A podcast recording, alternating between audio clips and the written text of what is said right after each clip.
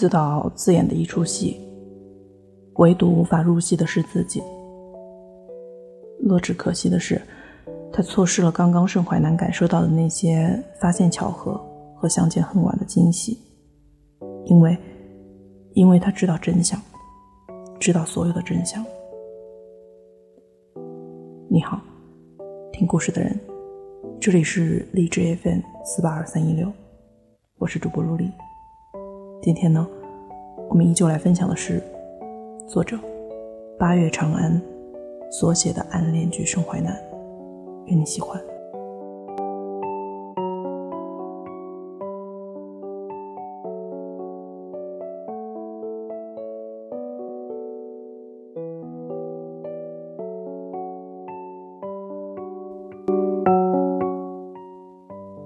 盛淮南闻言笑了，歪着头，很认真的看着他。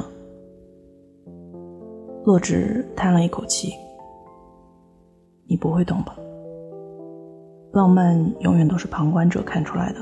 这件事对于盛淮南来说，是童年时的浪漫奇遇，一个安静的女孩子，一个没有后来的邂逅。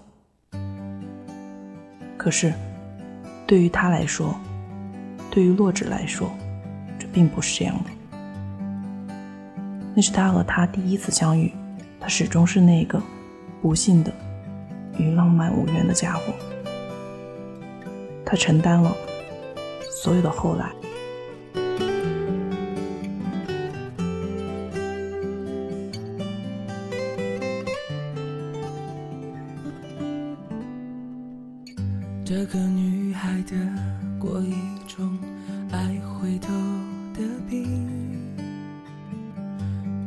都是他从教室门口走过去，看了多少次。因为后来他知道那天妈妈名义上是去参加厂里领导儿子的婚礼，实际上是带着茅台酒和一套少年儿童百科全书去求盛淮南的爸爸帮忙索要他父亲的提恤金。因为后来他看见妈妈跟盛淮南母亲打招呼的时候，那个女人眼睛里的冷淡和轻蔑。因为后来那天她背后太过美丽的夕阳从不落下，一次又一次的刺痛了他的眼睛。那时候他落单，坐在台阶上，左手似乎还能感觉到妈妈手心冰凉的汗。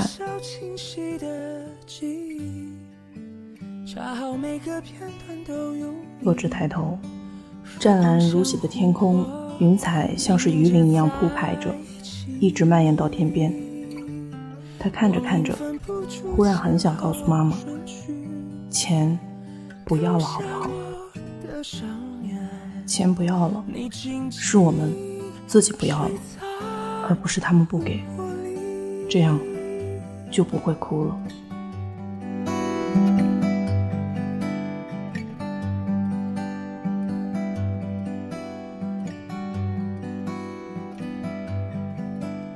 仰头直到脖子酸痛，忽然天空被一个大脑袋挡住，是他，是他朝着他微笑问他：“你叫什么名字？”我叫盛淮南，南方的意思。我妈妈来自南方，可我是北方男子汉。不过他们都说我的名字挺好听的。还没等我只回答，他又说：“干嘛自己坐在这里？”他们女生认完郭佳佳，你也来吧。他说：“奉天承运，正要娶她。”长大后的洛枳才懂得，讲话是一件很重要的事情。那些细细碎碎的句子可以填满人与人之间的空隙，拥挤总比空旷要好，毕竟不荒凉。时光像琥珀凝结在一起，光阴分不出前后顺序，丢下我的少年，你静静睡在湖泊里，你静静。阴冷的童年里。就因为这点不荒凉，他就能路见不平，就能违背妈妈千叮咛万嘱咐的，乖乖的不要闯祸，毫不恐惧的面对几个男生的拳头，挥出去的拳头像模像样，虎虎生风，把背后交给一个不认识却很信任的小朋友。这种仿佛成为电影主角的兴奋感，终于冲散了他幼年天空绵延多日的乌云，生命浮现出一线阳光。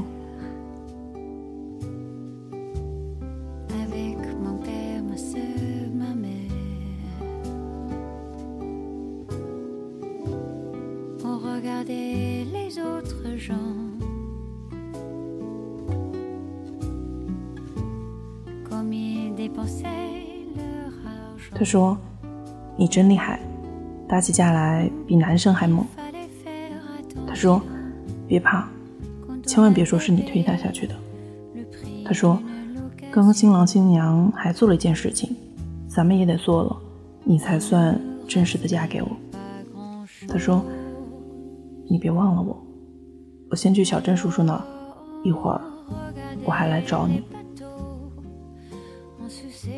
那句歌词怎么说的来着？你闪耀一下子，我眩晕一辈子。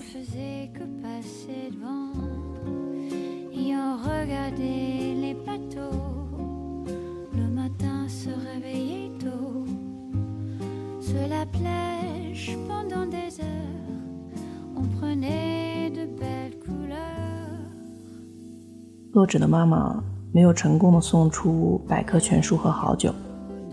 这种笨拙的方式本来就不可能成功，人多嘴杂，这并不是送礼的好场合。妈妈一只手提着沉重的礼品，另一只手匆匆的带走了洛枳。那一路上，洛枳心急如焚，踌躇许久，才带着哭腔说：“妈妈，我们能不能等婚礼结束了再走？”我怕他，怕他找不到我。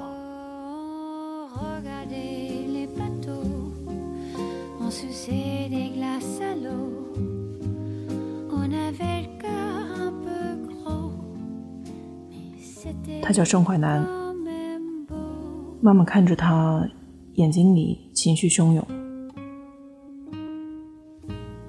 妈妈笑得惨淡。哦，他们家的孩子。然后，用冰冷的手牵着他，坚定的离开。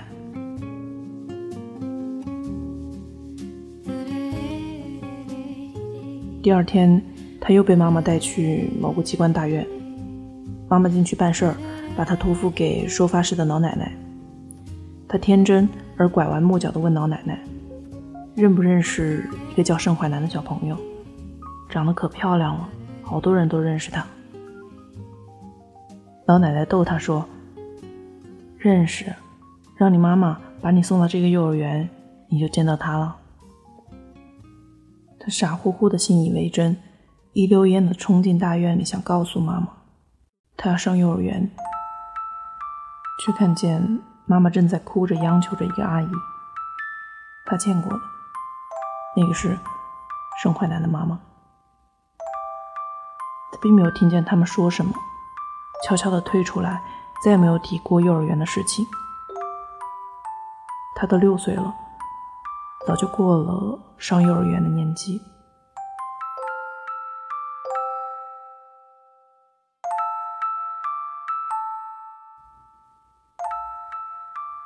他再也没有提起过盛淮南这三个字。盛淮南是他们家的孩子，妈妈听到就会愤怒到颤抖的。他们家。然而，即使在没有现身的那十一年里，盛淮南，他照样缠绕了洛枳的青春。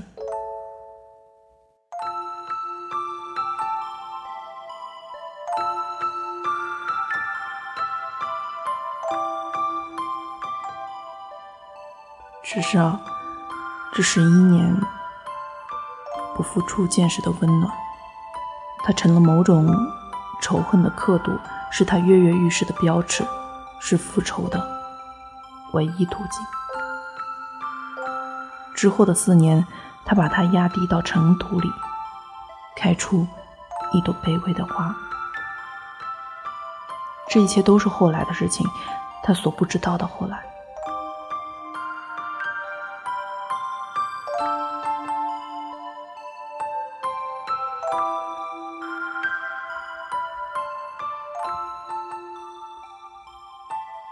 盛淮南伸手把走神的他拉回到现实中。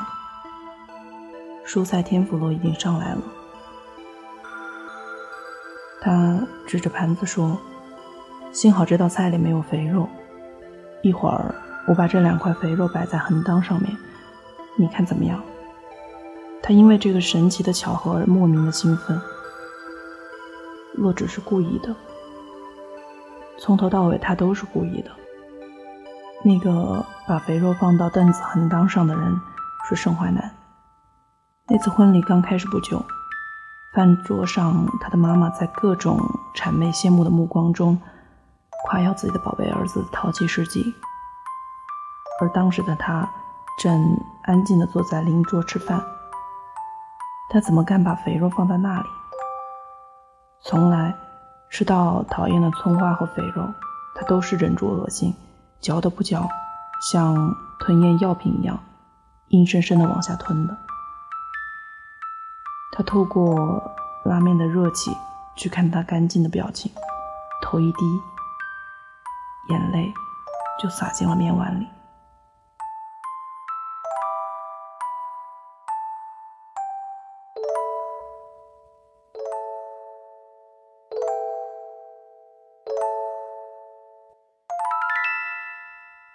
过，谢谢你。宋淮南因为他没头没脑的一句话而呆愣了几秒钟。谢什么？谢谢你请我吃饭。熟悉的、陌生的这种感觉，重复的曾经的那些情节，也只是……谢谢你也记得，让我知道。那个被你坚持到底的小婚礼，不是一场梦。我只想，虽然平时寡言，但需要的时候，他很会倾听，也很会聊天。从《灌篮高手》里到底谁最帅，到思修课，上次拖堂的二十分钟，还总拿自己切出了分之三位当壮举夸耀的老师，天南海北。漫无边际，洛枳从来都没有任何一次聊天聊到眉角眼梢都在笑，而且是真的在笑。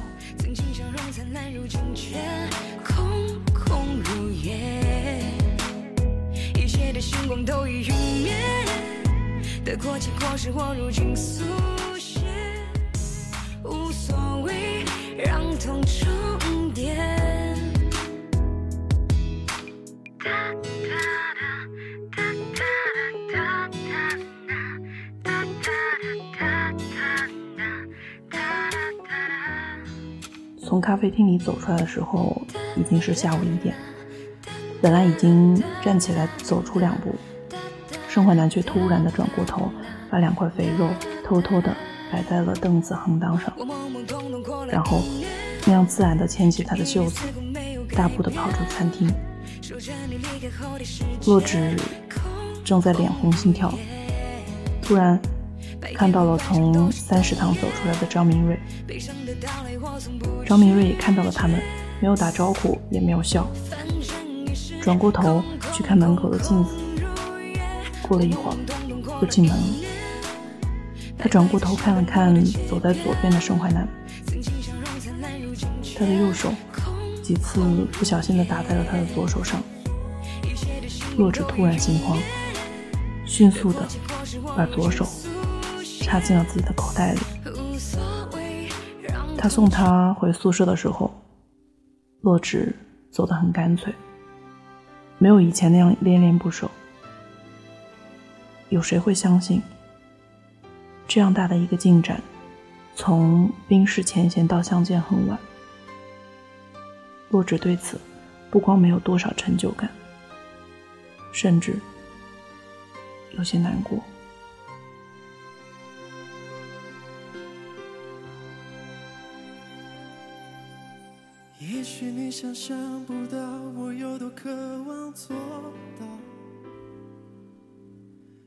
用尽心思的拿自己的情报制造话题和巧合，来换取盛淮南的兴趣。他的确做到了。刚刚在宿舍楼门口，他第二次对他说：“高中没认识你，真的很可惜。”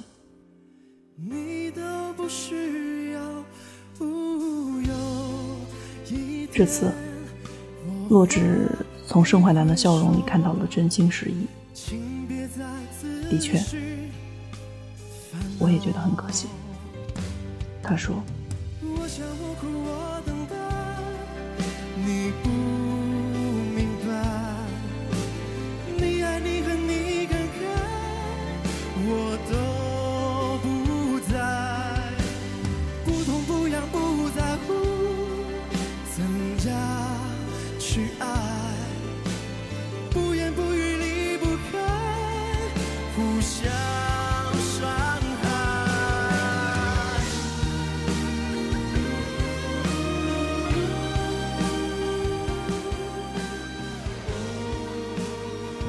盛淮南笑着，当做那是洛枳无伤大雅的小自恋，但他永远不会知道，那是今天滔滔不绝的谈话中，洛枳唯一的、唯一的一句实话。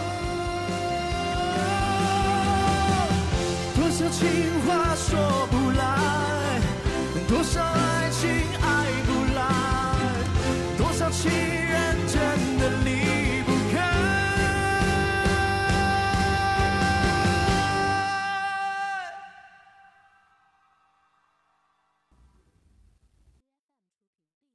自导自演的一出戏，唯独无法入戏的是自己。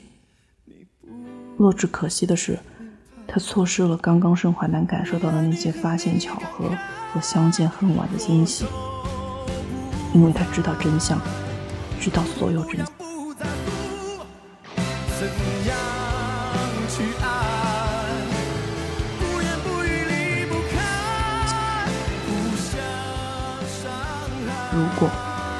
如果他真的像他演出的剧本那样，在大学校园里偶然认识了盛淮南，并在他口中听到奉天承运的故事，一定会高兴的从椅子上跳下来，说：“原来，原来是你！拜见皇帝陛下，反贼都剿灭了吧？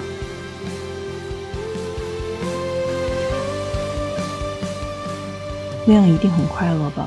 心脏剧烈跳动的，真正的快乐吧，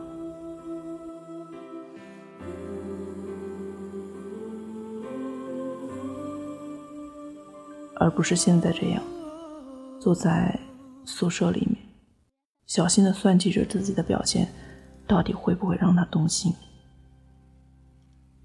他不适合做追求者，他看似愿赌的嫉妒了他十一年。卑微的仰望了他四年，却从来没有想到，原来自己真正的底牌是骄傲。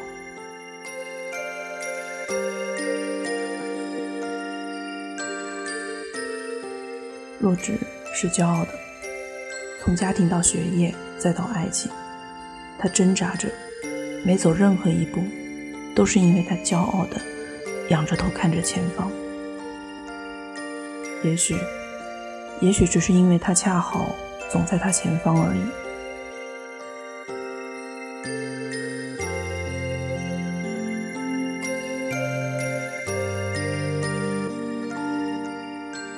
今天的节目就这样喽。我们今天所分享是来自于作者八月长安的《暗恋橘生淮南》中的第二十四章节。那。下期节目再见喽，我是陆离。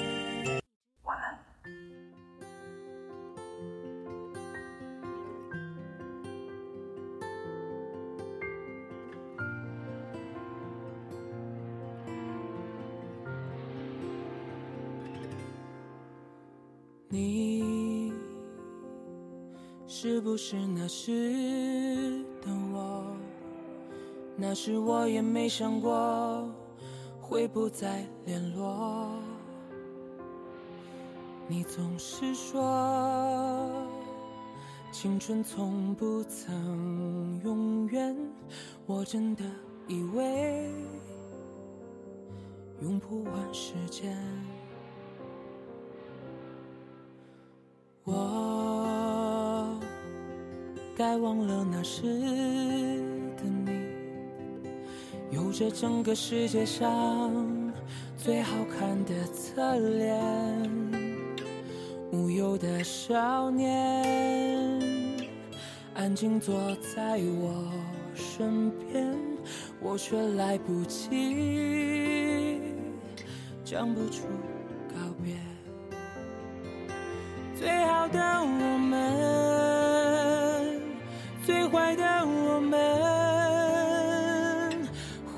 是时光里带着温暖的雨季。最好忘了吧，最坏不过是关上这世界的门，伸出了双手，拥抱当时的我们。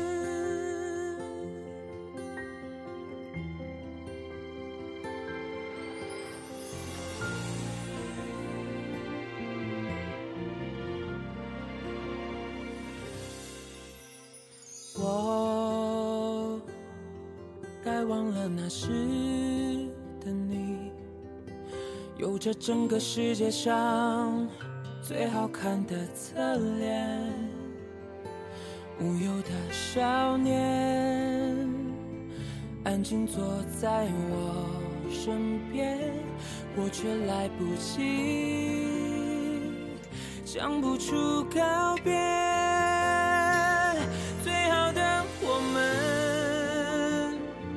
最坏的我们，回忆是时光里带着温暖的雨季。最好忘了吧，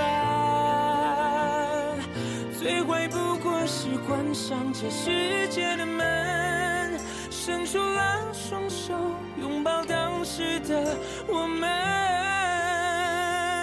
最好忘